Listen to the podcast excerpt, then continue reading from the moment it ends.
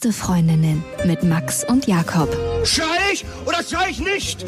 Und du sagst es mir nicht und schrei aber nicht. Leg mich doch am Arsch. Der ultra ehrliche Männer-Podcast. Hallo und herzlich willkommen zu den besten Freundinnen. Hallo. Euer Abführmittel für die Ohren. Und heute soll das Thema sein, wie viel darf man von sich preisgeben? Also, das heißt, beim ersten Date, wie viel darf man davon sich preisgeben? Und auch vielleicht im Laufe des Kennenlernens. Aha. Und ich frage mich, ne, Ja. bin ich überhaupt nochmal irgendwann vermittelbar? Ich glaube Ey, was nicht. ich alles hier für einen Müll schon rausgelassen habe. Die Ja, Frage stimmt. ist, ist es die- notwendig, dass ich irgendwann Die, noch die Frage ist wirklich, wie- eigentlich hast du ja alles preisgegeben. Super viel auf jeden Fall. Also gibt's da noch was? So ein dunkles, kleines Es gibt immer Kämmerchen? wieder aktuelle Themen, ne? Ja, okay. Also zum Beispiel, ich habe immer noch eine krasse Anhaftung und dafür verurteile ich mich selber an materielle Dinge. Ne? Wir haben mir jetzt fürs Festival ein Überraschungsauto gekauft, was ich ja bei Instagram schon gepostet habe. Mhm. So ein 190er Babybenz und ich bin krass auf den Geschmack gekommen. Ich bin das Auto jetzt so ein paar Tage gefahren Ah, ja. und habe mich total darin verliebt. Und mein nächster Schritt war natürlich zu gucken für mich, was für ein Mercedes-Oldtimer könnte zu mir passen. Oh Mann. Und ich habe am Wochenende schon rumgestöbert und das Ding ist, ich muss mich dann immer wieder daran selber erinnern, es ist nicht das Auto, was mich glücklich macht, sondern die Vorstellung mit dem Auto, Ach, wirklich? die Erlebnisse, die Ach, ich mit dem wirklich? Auto verknüpfe. Also du siehst in dem Materiellen gar nicht das unbedingt das Materielle, sondern Nein, sondern ich denke dann, ich fahre mit einem Kumpel die Straße entlang, wir hören Musik und es ist ein geiles Erlebnis. Und bist das, du 18 oder wie alt bist du? naja, bist du schon mal so ein richtig geiles altes Schiff gefahren? Ah, nee, noch nicht so richtig. Okay.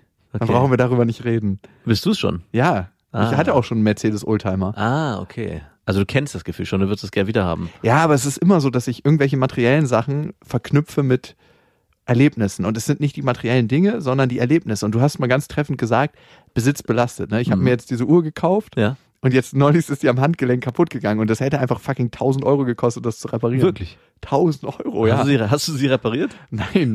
Was machst du jetzt hier? er meinte beim Uhrmacher, dass das nicht so schlimm ist, die Stelle. Ah ja. Und ähm, das sieht man auch optisch nicht, nur wenn man mit einer Lupe drauf guckt. Das ist so ein ganz feingliedriges Armband.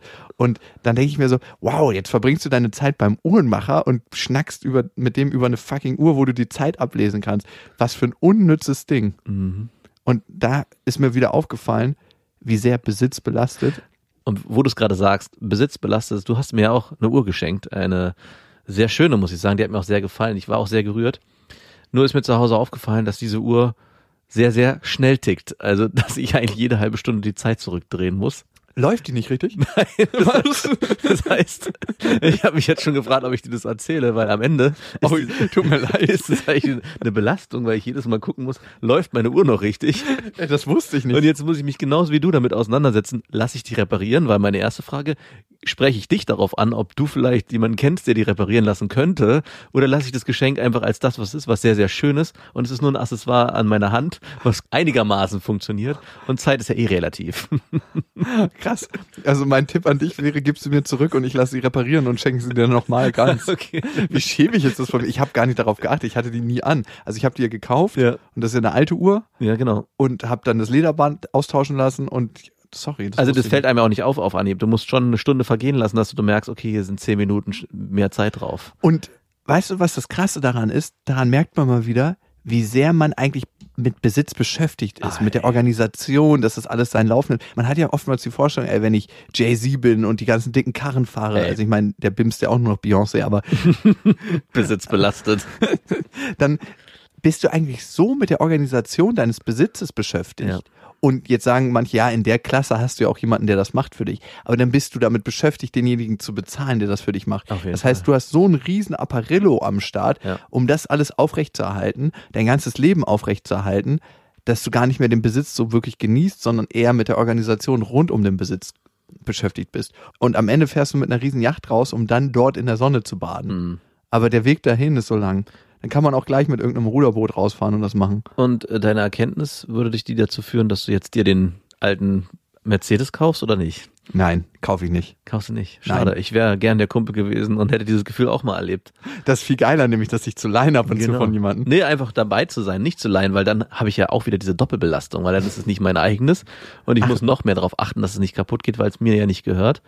Aber einfach nur dabei zu sein und damit sorgsam umzugehen, ist eigentlich so das, was ich am liebsten mache. Ja, Also ich bin zum Beispiel auch jemand, der beim Verleihen mittlerweile extrem generös geworden ist, dass wenn ich jemandem was verleihe und der, man macht das ja dann oft so, wenn es eine Wertigkeit hat, dass man sagt, ja und äh, wenn es kaputt geht, wie regeln wir das? Also ganz oft spricht man ja auch darüber, was mache, machen wir, wenn das kaputt geht. Ich habe zum Beispiel einem Kumpel letztes mein Surfbrett geliehen, was ich schon ewig nicht mehr benutzt habe, was irgendwie einen Wert von 800 Euro hat.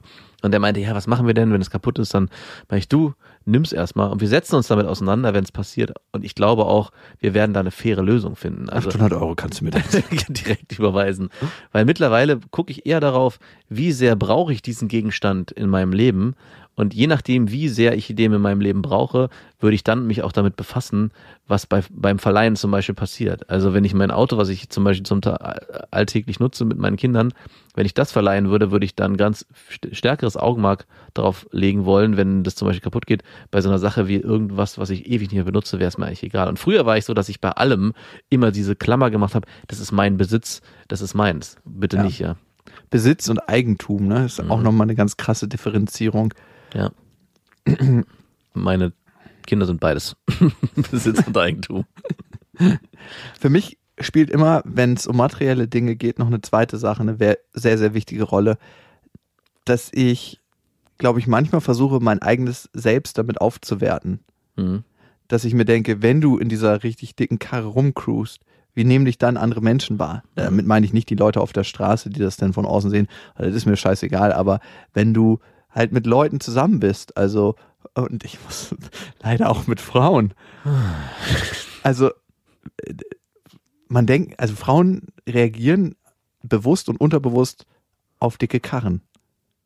Und manch, manche sagen jetzt ja auf gar keinen Fall, ich nicht, aber die reagieren dann nicht auf einen BMW, auf einen tiefer gelegten BMW oder so, natürlich auf so eine Prollkarre. Die würden dann auf einen alten Porsche oder auf einen alten Benz oder auf irgendein anderes schönes Auto reagieren. Das ist ganz, ganz unterbewusst und ich glaube, dass sich fast keine Frau dagegen erwehren kann. Und ich merke, dass ich manchmal das Bedürfnis habe, mich sozusagen zu erhöhen und größer zu machen mit bestimmten Gegenständen, mit einer dicken Uhr, mit, mit einem Auto, weil ich denke, dann bin ich ein größerer Macker, als ich eigentlich wirklich bin. Ich habe mir damals so wenig Gedanken bei meinem Dating-Game darüber gemacht, dass ich oft mir das Auto meiner Eltern ausgeliehen habe, so einen knallroten Daihatsu Kuore Das ist gerade ein Lustkiller. und habe damit dann immer, weil ich dachte, ach, können, können wir wenigstens im Auto fahren, meine Dates abgeholt und ich, äh, da ist wenig draus entstanden. Mittlerweile glaube ich, dass es auch nur damit zusammenhängt, dass ich da gar keinen Wert drauf gelegt habe. Weil bei mir ist nämlich andersrum. Ich weiß nicht, ob dir das so geht. Wenn du dir was Neues kaufst, zum Beispiel ein Auto oder weiß ich nicht, eine Uhr oder so, ist es dann so, dass du sagst, guck mal her oder nicht guck mal her, aber fühlst du dich dann bist du dann auch ein bisschen stolz darauf oder bist du so, dass du sagst, ja, ähm, seht mal, was ich hier habe, das was Schönes, das habe ich mir gekauft und dann alle sagen, oh, das sieht ja cool aus? Oder bist du eher, und so bin ich, mir ist es fast schon unangenehm. Also wenn ich mir ein Handy oder so kaufe, dann verstecke ich es lieber und sage, Weil ich einen Kommentar darüber mache. ja, du jetzt nicht, sondern generell, sondern weil ich immer, guck mal, ich habe mir was Neues gekauft, was mich irgendwie, das geht schon bei Schuhen los.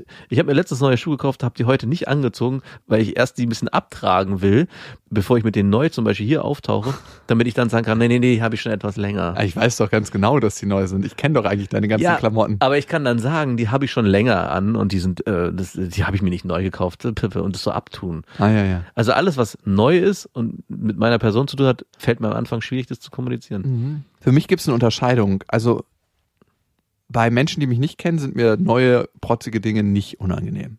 Weil die wissen ja gar nicht, ob das Ja. zu meinem normalen Kontext gehört oder nicht. Genau. Dann Menschen, die mich bezahlen für irgendwas, also Auftraggeber. Mhm. Da trage ich selten Sachen, wo man sofort sieht, was sie gekostet haben. Mhm. Ich habe immer das Gefühl, dass sie denken, wow, der muss ja im Überfluss leben, dann brauchen wir dem nicht so viel zahlen. Er könnte natürlich auch denken, wow, der kann sich so viel leisten, da müssen wir richtig viel blechen, überhaupt den. Der ist sein Geld wert. Hm. Nee, die Einstellung habe ich nicht dazu. Okay. Und dann gibt es speziell im Frauenkontext, da ist es mir auf der einen Seite unangenehm, auf der anderen Seite, anderen Seite weiß, glaube ich, zu wissen, was das ausmacht. Und welche Seite mir unangenehm ist, ist ganz genau, ist die, dass ich mir selbst nicht traue, dass ich genug bin Aha. und deshalb das ein Stück weit um mich um aufbauen muss, dass ich genug für die Frau bin. Ja. Und dann denke ich mir, alter Schwede, was bist du für ein abgefuckter Typ? Dass du denkst, dass du das brauchst, um eine Frau zu beeindrucken, dass sie dich mag. Mhm. Und irgendwie ist das auch ein komisches Gefühl. Und im zweiten Schritt frage ich mich, in welchen Beziehungen mache ich das noch? In welchen Beziehungen schaffe ich Abhängigkeiten?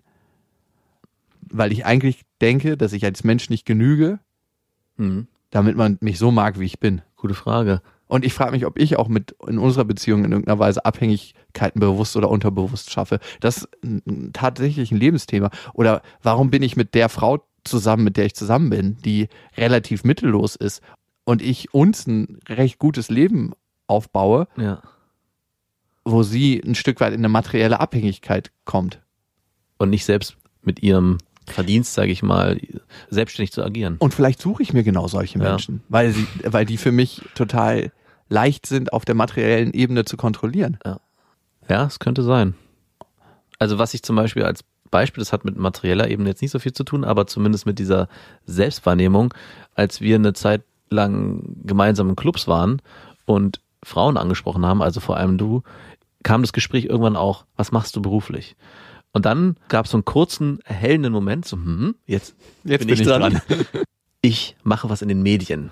Und damit entstand so was von, hier ist ein ganz besonderes Lämpchen angegangen und es ist auch ein bisschen heller als andere anderen. Vor allem der Typ neben mir, der ist übrigens, äh, ja, der ist ähm, Erzieher. Das hab ich nie gesagt. Nein, ich, ich übertreibe jetzt ein bisschen. Aber so, Ich hätte dich nie Nein, hast du auch nicht, hast du auch nicht. Um das nochmal, aber trotzdem, da muss ich schon sagen, es gab immer so dieses, wenn das dahin kam, gab es so, ein, so einen leichten Glee in deinen Augen, so jetzt ist meine Zeit. Endlich kann ich erzählen, Und ich vielleicht, für ein besonderer Mensch bin.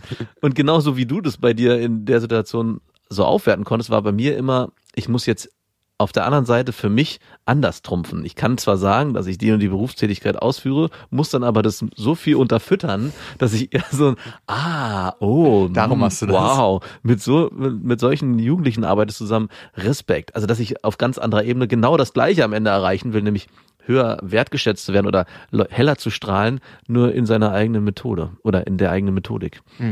Jeder hat so seine Methode, um zu glänzen. Ne? Ja. Und ich habe mein ganzes Leben lang ziemlich viel Energie darauf aufgewendet, zu glänzen. Ja. Weil ich vielleicht selber nicht dachte, dass ich ähm, genug scheine.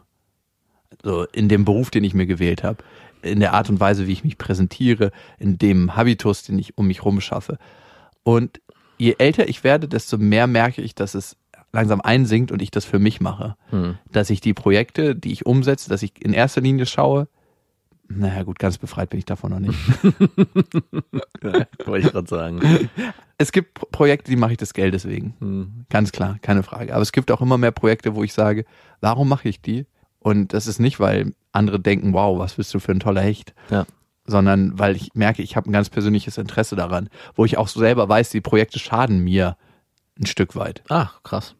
Ja, aber dann denke ich mir, ey, ganz ehrlich, wenn derjenige mich dann so und so sehen will oder diejenige oder sollen sie. Hm. Jeder hat ja auch immer seine eigene Bewertung und Brille auf die Sachen.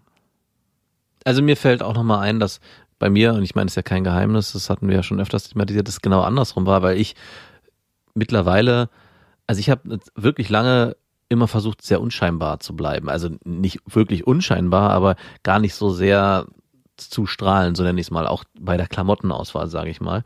Es ist jetzt nicht so, dass sich das krass gewandelt hat, aber ich muss mir mittlerweile schon von meiner Freundin anhören, wenn ich dann irgendwie vorm Spiegel stehe, sage, sag mal, in letzter Zeit stehst du irgendwie, äh, achtest du schon sehr darauf, wie du aussiehst. Ich sage, hä, nein, stimmt Mein doch schlechter. Einfluss.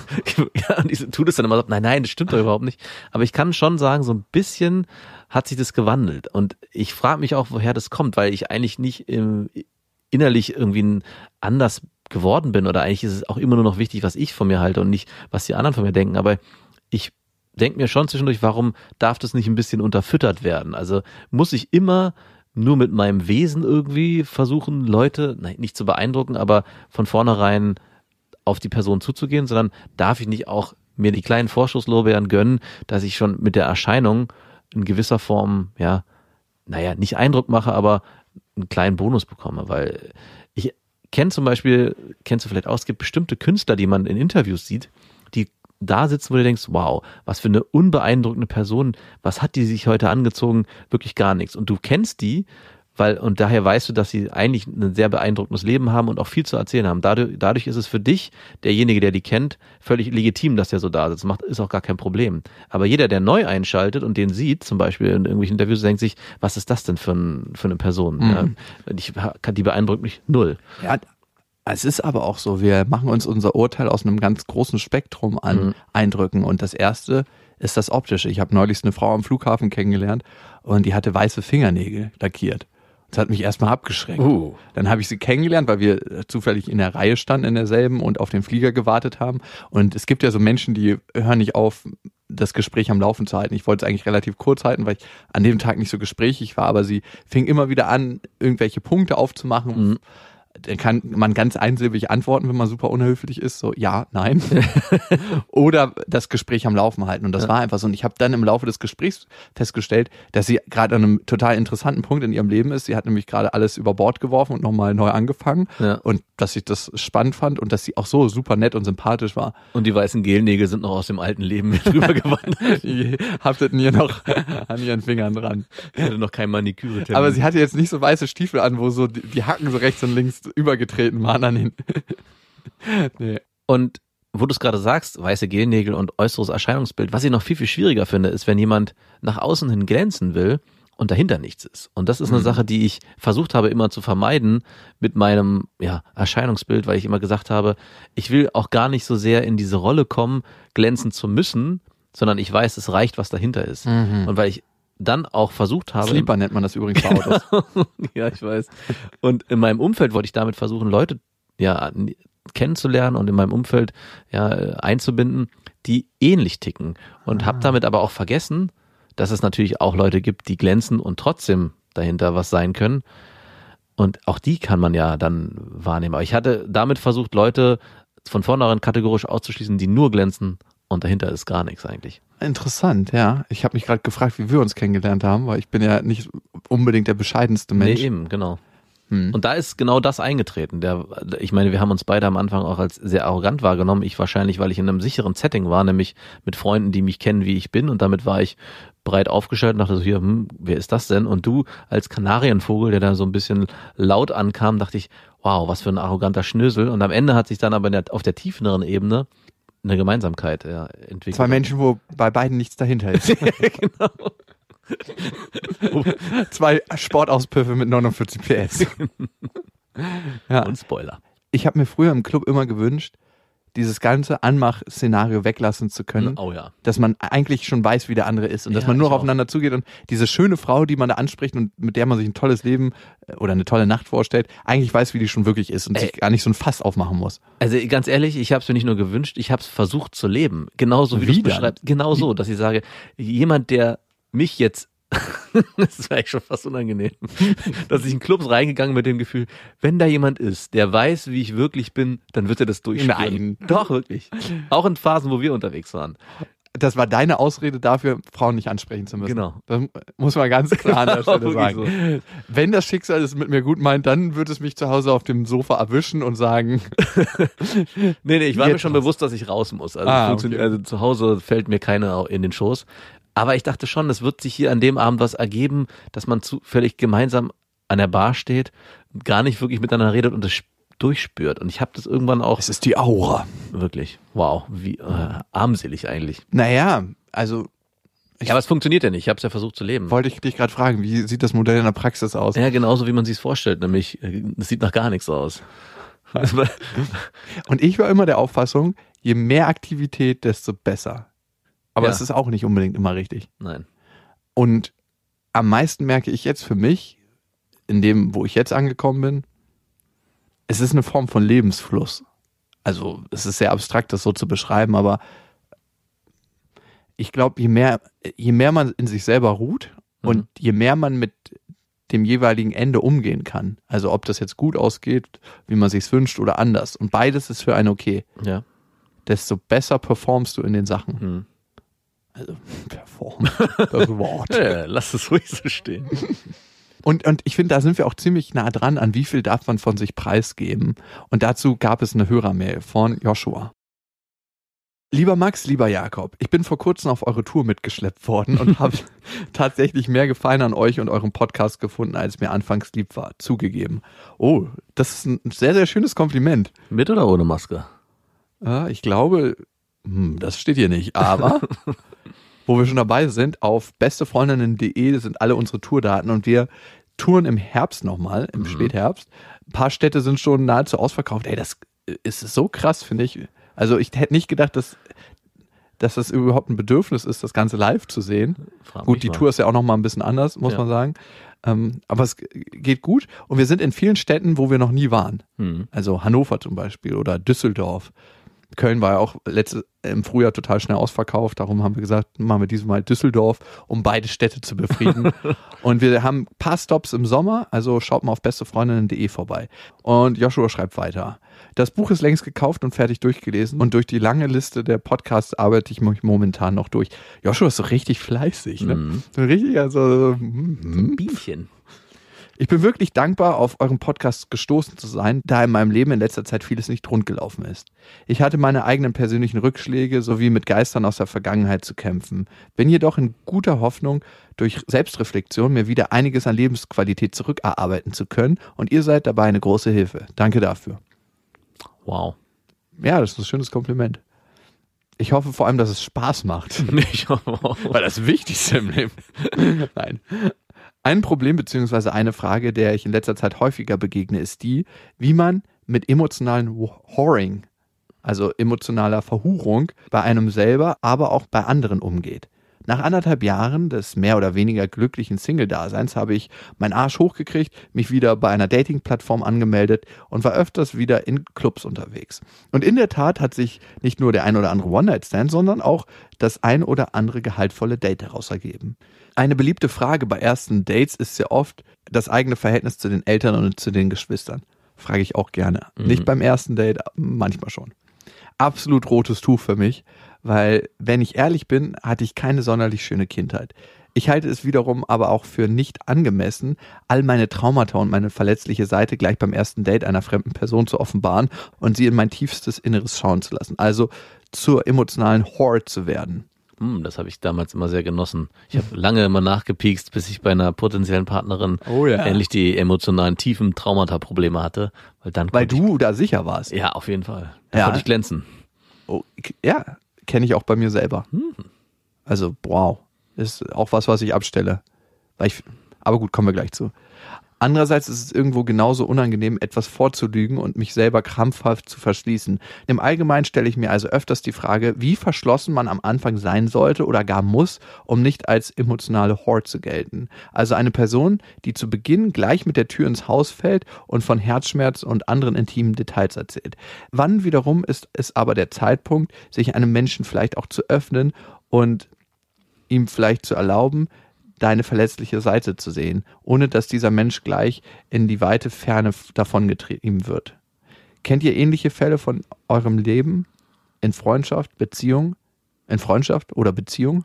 Wow, ist, finde ich, eine sehr spannende Frage. Mhm.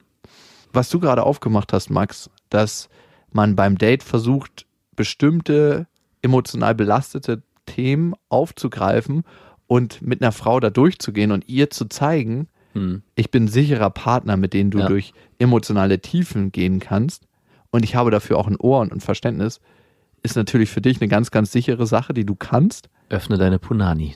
Und es ist eine, ein richtig krasser Schlüssel zu ganz, ganz vielen Ponanis. Auf jeden Ich Fall. fühle mich hier total sicher und aufgehoben. Ja, wirklich. Macht nichts, wenn du dabei die Hose runterlässt.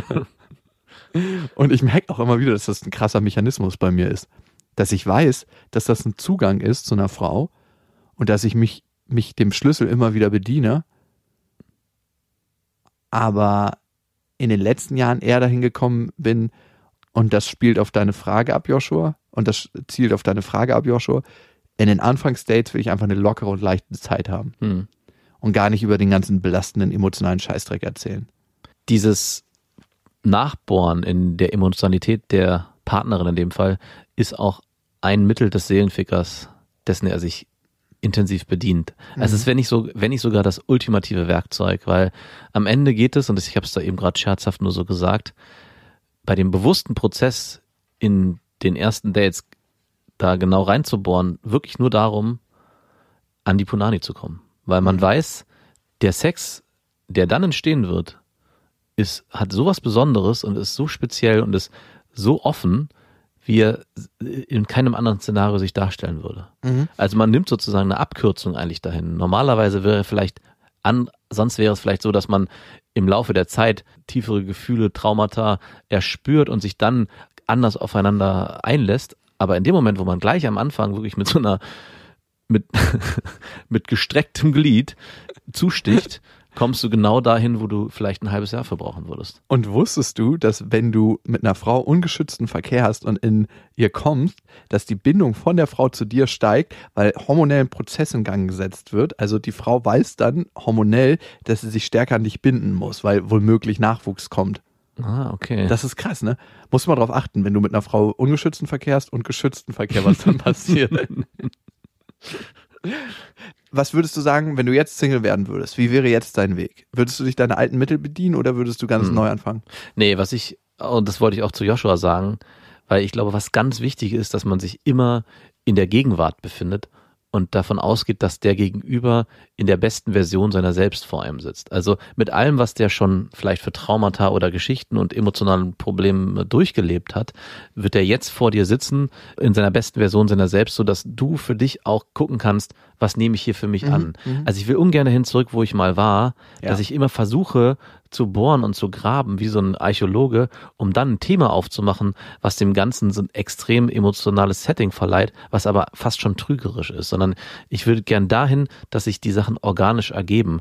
Und am Anfang, und das habe ich zum Beispiel auch aus meiner Arbeit als Sozialpädagoge, dass ich weg davon wollte, weil meine Kollegen oft sich in diesem Setting bewegt haben. Was ist hier Schlimmes dahinter? Welche traurigen Traumata-Geschichten hat dieser Jugendliche, dieses Kind erlebt? Worauf muss ich jetzt eingehen? Nehmt mal eure scheiß Traumabrille ab. Und ich wollte genau davon weg. Ich will Ja. da hinkommen, dass ich sage, ey, du bist hier auf bei mir ganz neu, ich kenne dich überhaupt nicht. Lass uns doch kennenlernen ab dem Punkt, wie du jetzt als Person bist. Weil nur dann mache ich den, den Raum auf für was Neues und nicht für was Altes. Und genauso würde ich mich auch im, im Dating-Game verhalten, dass ich mit der Person ein leeres Blatt beschreibe, kein Buch, was schon zur Hälfte beschrieben wurde. Und trotzdem formt einen die Vergangenheit ja zu der Person, die man ist.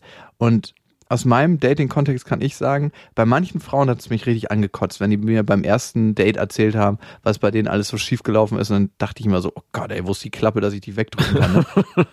Und meistens waren es Themen, die ich entweder schon lange bearbeitet hatte oder wo ich überhaupt gar keine Berührungspunkte zu hatte, wo ich mir gedacht habe, oh Gott, ist doch klar, so und so und so und so. Ja, stimmt. Man wird auch zu einem Experten der eigenen einzelnen Probleme. Dass man sich so denkt, oh nee, das kenne ich schon. Das ist so lang fucking boring. Skip, skip, skip, skip. Und der Sex ist mit dieser Problematik am Ende auch gar nicht so geil. Ich hätte gerne andere Problematik. Können wir bitte eine Borderline-Störung haben? mit einer Prise Magersucht. Kleiner Feiner auch. Aber schon wieder überrund. Aber bitte kein Bulimie. Ich hatte Frauen, da hat es mich auf jeden Fall total gestresst. Und dann gab es Frauen, und ich glaube, heute erst wird es mir klar, jetzt genau in diesem Moment, warum mich das nicht gestresst hat, wenn die Themen aufgemacht hat und sich gezeigt hat von ihrer vulnerablen Seite. Weil das Themen waren, die perfekt mit meinen eigenen Themen gematcht haben Ah, wo ich genau meine eigenen Themen entweder perfekt bedient gesehen habe, hm. unterbewusst, oder wo es eine Herausforderung war, für mich daran zu wachsen. Hm. Und das sind dann Sachen, die eine Frau wirklich preisgeben kann und du denkst dir, wow, das macht dich jetzt noch viel attraktiver. ja. Und wenn du mit der Frau dann zusammenlebst, dann kann es sein, dass es stressig wird. Also sollte man das vermeiden. Also ich bin mittlerweile an dem Punkt, dass jeder so seine Themen mitbringen kann, aber dass jeder auch Verantwortung dafür übernehmen muss selber. Ja, auf jeden Und Fall. nicht dieses, ich bin so kacke aufgewachsen, deswegen bin ich so und so. Ey, diesen Satz ähm, kann ich so auch in der Form, wie du ihn gerade gesagt hast, auch nicht mehr hören. Ja, also ich kann gut hören, Ja, aber dann, ich kann nicht gut hören. Aber dann, ja, was machst du denn heute da draus? Verharrst du in dieser Traurigkeit genau. oder gehst du aktiv damit um und machst was draus? Also er darf definitiv dastehen und er darf auch gesagt werden und er hat auch oft seine Berechtigung, aber wenn er als Rechtfertigungskomponente verwendet wird auf alle Lebensbereiche, Ich fahr zu schnell Auto, weil. dann äh, tue ich mich sehr schwer damit. Ich frage mich gerade, weil wir ja aus unserer Sicht beschreiben, dass wir sowas oft in Frauen gesucht haben und auch danach gebohrt haben, um dann eine ganz andere Intimität aufzumachen, wird es mit Sicherheit auch genau das gegenläufige Muster geben, dass Frauen ganz gezielt diese Themen aufgemacht haben und verwendet haben, um ja, um Männer, die so emotional nach so etwas bohren, anzulocken. Und um sich selber von der verletzlichen Seite zu zeigen Genau. und zu sagen, hey, hier bin ich und ich bin schutzbedürftig. Ja. Mhm, ganz klar. Das sind immer Muster, die zusammenpassen und der eine bedient das eine und der andere das andere. Ja. Also, wie viel sollte man von sich selber preisgeben? Ich glaube, die Frage ist gar nicht mehr so wichtig in dem Moment, wo du selber an deinen Themen arbeitest. Hm. Weil dann ist es auch nicht mehr so ein Bedürfnis beim ersten Date oder beim fünften Date. Du bist eh in Bearbeitung von den ganzen Sachen, von deinem ganzen Krams. Und da glaube ich, hat man auch nicht mehr das Bedürfnis, das demjenigen dann aufzubinden. Es wird auch zu berechnend, wenn man sich vorher schon Gedanken darüber macht, was darf ich hier erzählen, wie viel ist noch gut und wie viel ist noch schlecht und welche emotionalen Themen sind vielleicht zu tief und was ist hier im emotional Horroring, wie er es gesagt hat. Am Ende darf alles oder nichts sein. Also es ist wirklich eher, wie stehe ich zu mir selber als Person und welche Themen beschäftigen mich eher auf also so eine Art und Weise, dass ich das mir zunutze mache, um vielleicht jemanden anzuziehen oder brauche ich das, um auch eine gewisse Form der Aufmerksamkeit zu erreichen? Also, und das beschreibst du ja auch, Joshua, dass du eine Lebensphase hattest, wo du auf Menschen getroffen bist, die sich genau dieses Musters bedient haben. Und ich weiß von mir, dass ich auch eine Phase hatte, in der ich das extrem gesucht habe, diese emotionale Verletzlichkeit bei Frauen, aber dann auch genau das Gegenteil mal brauchte für mich und dann eine Zeit lang nur Frauen gedatet habe, die, ich sag mal, emotional clean waren, die aus ge- geordnetem Haus kamen, wo alles äh, seinen Weg verlaufen ist, nichts ist passiert, eine gesunde Kindheit, alles war perfekt, kann man schon fast sagen. Und an dieser Stelle möchte ich meinen Opa zitieren. Unter jedem Dach ein Ach. es gibt fast niemanden, der nicht irgendwas hat. Stell dir das mal vor, es würde es geben. Wäre verdammt langweilig auch, ne? Vielleicht nicht, vielleicht wäre es auch das, wonach man streben sollte, jemanden kennenlernen, Diese Leichtigkeit. der alles, bei dem alles perfekt lief. Ja, Gibt's das? Oh, ich glaube schon ziemlich nah dran. Mhm. Also ich habe Frauen getroffen, wo alles ziemlich krass perfekt war. Manche von denen sind mir einfach langweilig geworden, weil bei denen gibt's ja im normalen Alltag nur noch Nahrungsaufnahme, Schlafen und haben ja eigentlich nicht mehr so andere Themen. und Bimsen. Das hört sich so schön sauber an, wenn du das so sagst, trotz alledem. Mhm. Und an besonders heftigen Konflikttagen wünscht man sich natürlich so eine Frau, Hm. Wo gar nicht so viele Baustellen sind, wo man auch die eigenen Themen gar nicht so gespiegelt kriegt, ne? Ja. Also ich glaube, darum geht's auch am Ende am ersten, dass man nicht so sehr sich mit sich selbst auseinandersetzen muss und mit seinen eigenen Grenzen. Weil in dem Moment, wo du jemand hast, der vielleicht nahezu perfekt vor dir sitzt, wirst du auch nicht so gefordert, weil du am Ende ja auch nur dein Leben so leben kannst mit der Person, wie es oberflächlich ja, am einfachsten wirkt. Du musst dich nicht damit konfrontieren, welche Problematik taucht dir auf, die wir dann gemeinsam lösen müssen. Okay, ich würde sagen, Joshua, vielen Dank an dieser Stelle für dein Vertrauen. Viel Glück auf deinem Datingweg. Fahrt. Und lass uns teilhaben daran, wie es wird und was für dich vielleicht auch zu viel ist. Ne? Was darf dir eine Person erzählen und was nicht? Und vielleicht kommst du auch zu dem Schluss, dass die richtige Person dir alles erzählen darf. Okay, eine Hörermail schaffen wir noch. Davor aber erstmal die Info. Ihr könnt uns ja abonnieren auf iTunes, Deezer, Spotify und überall, wo es Podcasts gibt. Und auf iTunes, da freuen wir uns immer besonders über Bewertungen. Und da hat uns der Dave geschrieben, es gibt eine Sache, die mich an eurem Podcast kolossal nervt. Dazu müsst ihr zunächst wissen, ich nutze Google Maps zur Navigation im Auto. Und fast jedes Mal, wenn Jakob okay sagt, aktiviert sich die Google Sprachsuche. Mein Radio wird deaktiviert und Google liest mir irgendwann Mist vor, der auf Jakobs Gesagten basiert. Ich frage mich, ob das auch andere Hörer als Problem wahrnehmen und oder ob Jakobs Stimme meiner einfach zu ähnlich ist. Wie dem auch sei, als professionelle Podcaster solltet ihr Keywords wie okay oder Alexa vielleicht besser vermeiden. Es gibt doch so viele Alternativen. Lieber Jakob, sag doch einfach in Zukunft alles klar oder in Ordnung. Das ist ernst gemeint. Oder wie man bei uns im Schwäbischen sagt, Sodele, jetzele. Das finde das find ich gut, wenn ihr das sagen Sodele. Ja gut, ich werde jetzt ab jetzt Sodele sagen und viele Grüße von der A8, euer Pascal. Pascal, als erste Warnung, wenn du gerade mit 250 in deinem Auto sitzt, hoffe ich, du hast die Hände nicht am Lenkrad und das ist selbstfahrend dein Auto, damit du diese Nachricht in Ruhe eintippen kannst. Vielleicht nut- nutzt du ja aber auch ein Sprachsteuerungssystem. Okay, öffne Analpornos. Bis dahin, liebe Grüße auf die A8 zurück. Kommen wir zu unserer nächsten Hörermail. Die Mail kommt von Martina. Martina schreibt, ich bin 25, habe ausreichend Beziehungserfahrung, um mittlerweile ganz gut zu wissen, was ich will oder nicht und habe vor zweieinhalb Monaten über Tinder nun wirklich meinen einen gefunden. Wirklich freaky, wie es von Anfang an so klicken kann. Vielleicht gibt es doch so etwas wie Seelenverwandte. Die einzige Sache ist, dass er mit 29 noch nie eine Muschi geleckt hat. What? Vor allem auch Muschi geleckt hat. Schön. Ich würde ja eher Punani durchbürsten sagen wollen. Er hatte ebenfalls Beziehung und Casual Sex, doch sei nie drum gebeten worden und habe wohl auch nie das Bedürfnis verspürt.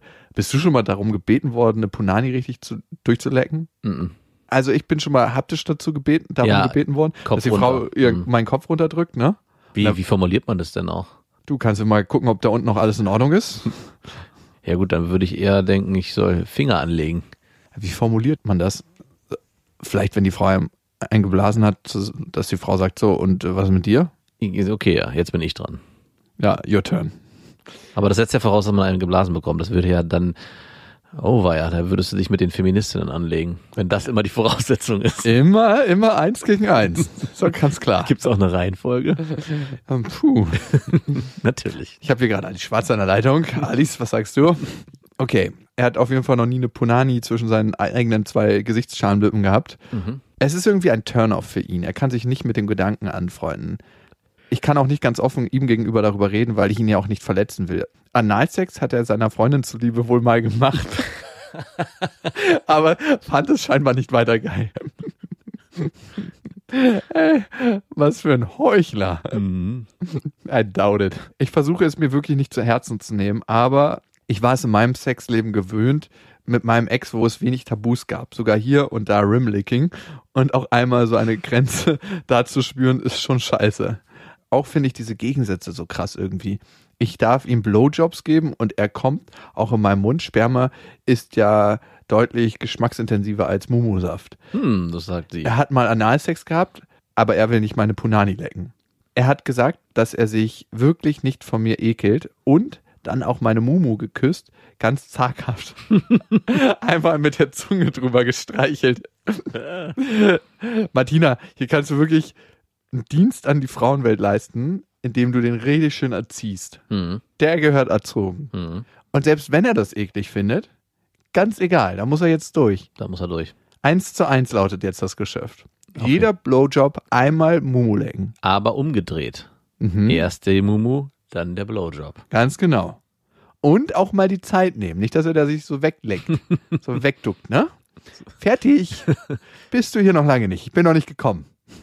Auch nach anderthalb Stunden, wenn du noch nicht gekommen bist. Also, ich wollte gerade sagen, kommt sie durch die Penetration? Weil, wenn sie nur klitoral kommt, ich hatte eine Freundin, die ist nur klitoral Bei gekommen. dir? Genau, nur bei mir. Und ich hatte das krasse Bedürfnis, dass sie kommt. Ich habe sie jedes Mal, bevor es richtig zur Sache ging und ich mich, also bevor ich gekommen bin, habe ich sie klitoral befriedigt, weil mir das extrem wichtig war.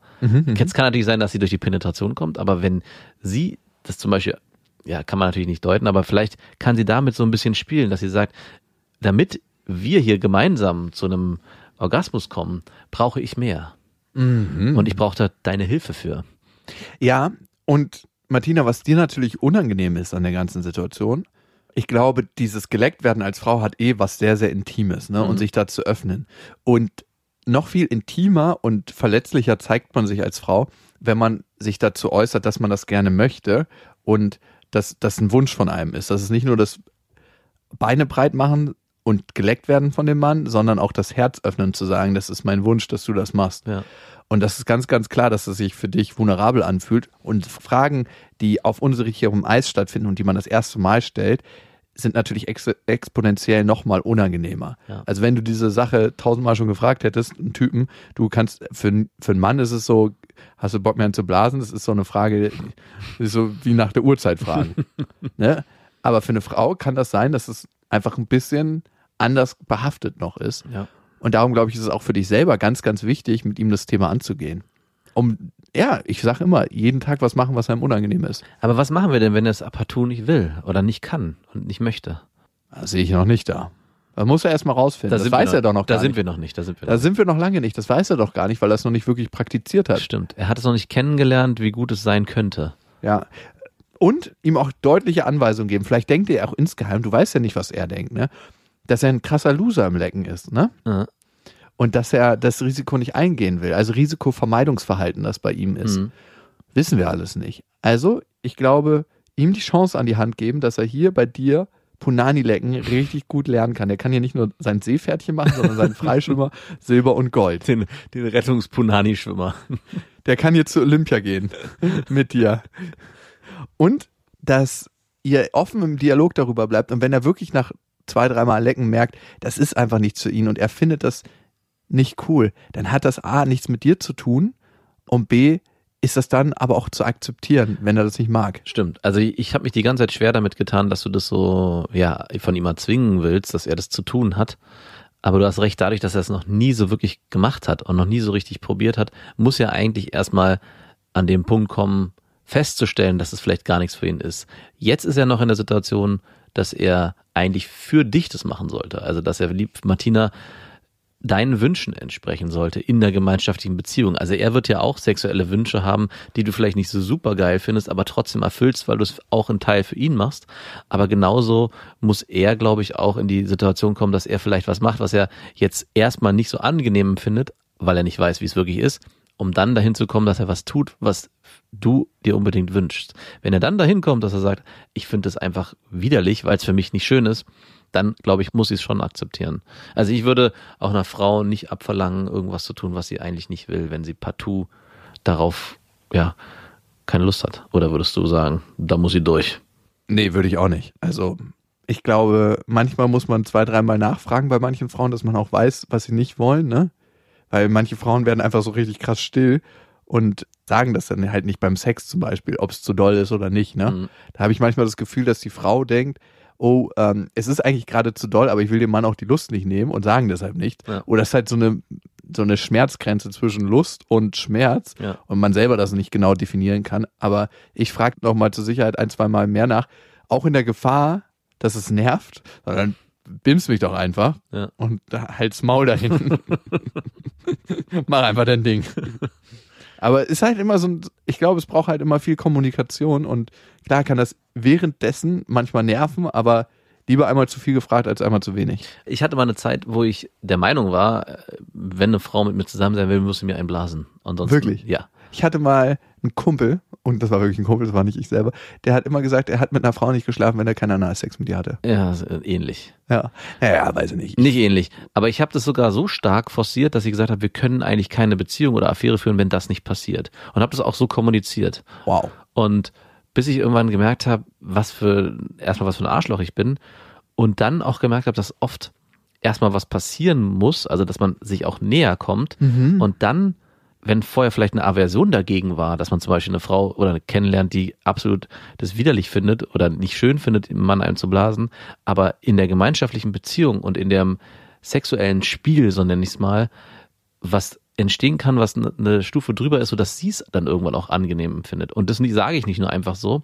sondern es ist wirklich auch passiert. Also ich Mhm. bin dann weggekommen von diesem, du musst mir im Laden, sonst können wir nicht zusammen sein, Mhm. zu ich warte ab und nehme, was ich kriege und gucke, wie Ich sich wie sich die Sexualität gemeinsam entwickelt. Und ich denke, das ist es am Ende. Und auch bei Partnerinnen, die da eigentlich nicht so eine Lust drauf hatten, entstand was Neues, dass beides alles möglich war. Also dass es wirklich auch dahin kam, dass obwohl ja sie es am Anfang nur widerwillig getan hat, sage ich mal, es irgendwann auch genießen konnte, weil sie gemerkt hat, in dem gemeinsamen sexuellen Spiel ist es für beide dann durch, dadurch schöner. Mal eine andere Frage. Mhm. Wann hattest du das letzte Mal deinen eigenen Sperma im Mund? Noch nie. Nein, wirklich nicht? Also wenn dann, nein. Also hast du noch nie eine Punani geleckt, nachdem du in ihr gekommen bist? Mhm. Wirklich nicht? Mhm. Warum nicht? Das vermeide ich. Das ist mir zu, nein, nein, das wäre meine Grenze. Nein. Und hast du schon mal eine Punani geleckt, wo jemand anders drin gekommen ist? Die Antwort lautet ja, aber nicht im selben Moment. Kurz davor. Ein Kumpel von mir hat mal eine Frau geleckt, mit der ich davor geschlafen hatte, aber allerdings mit Kondom.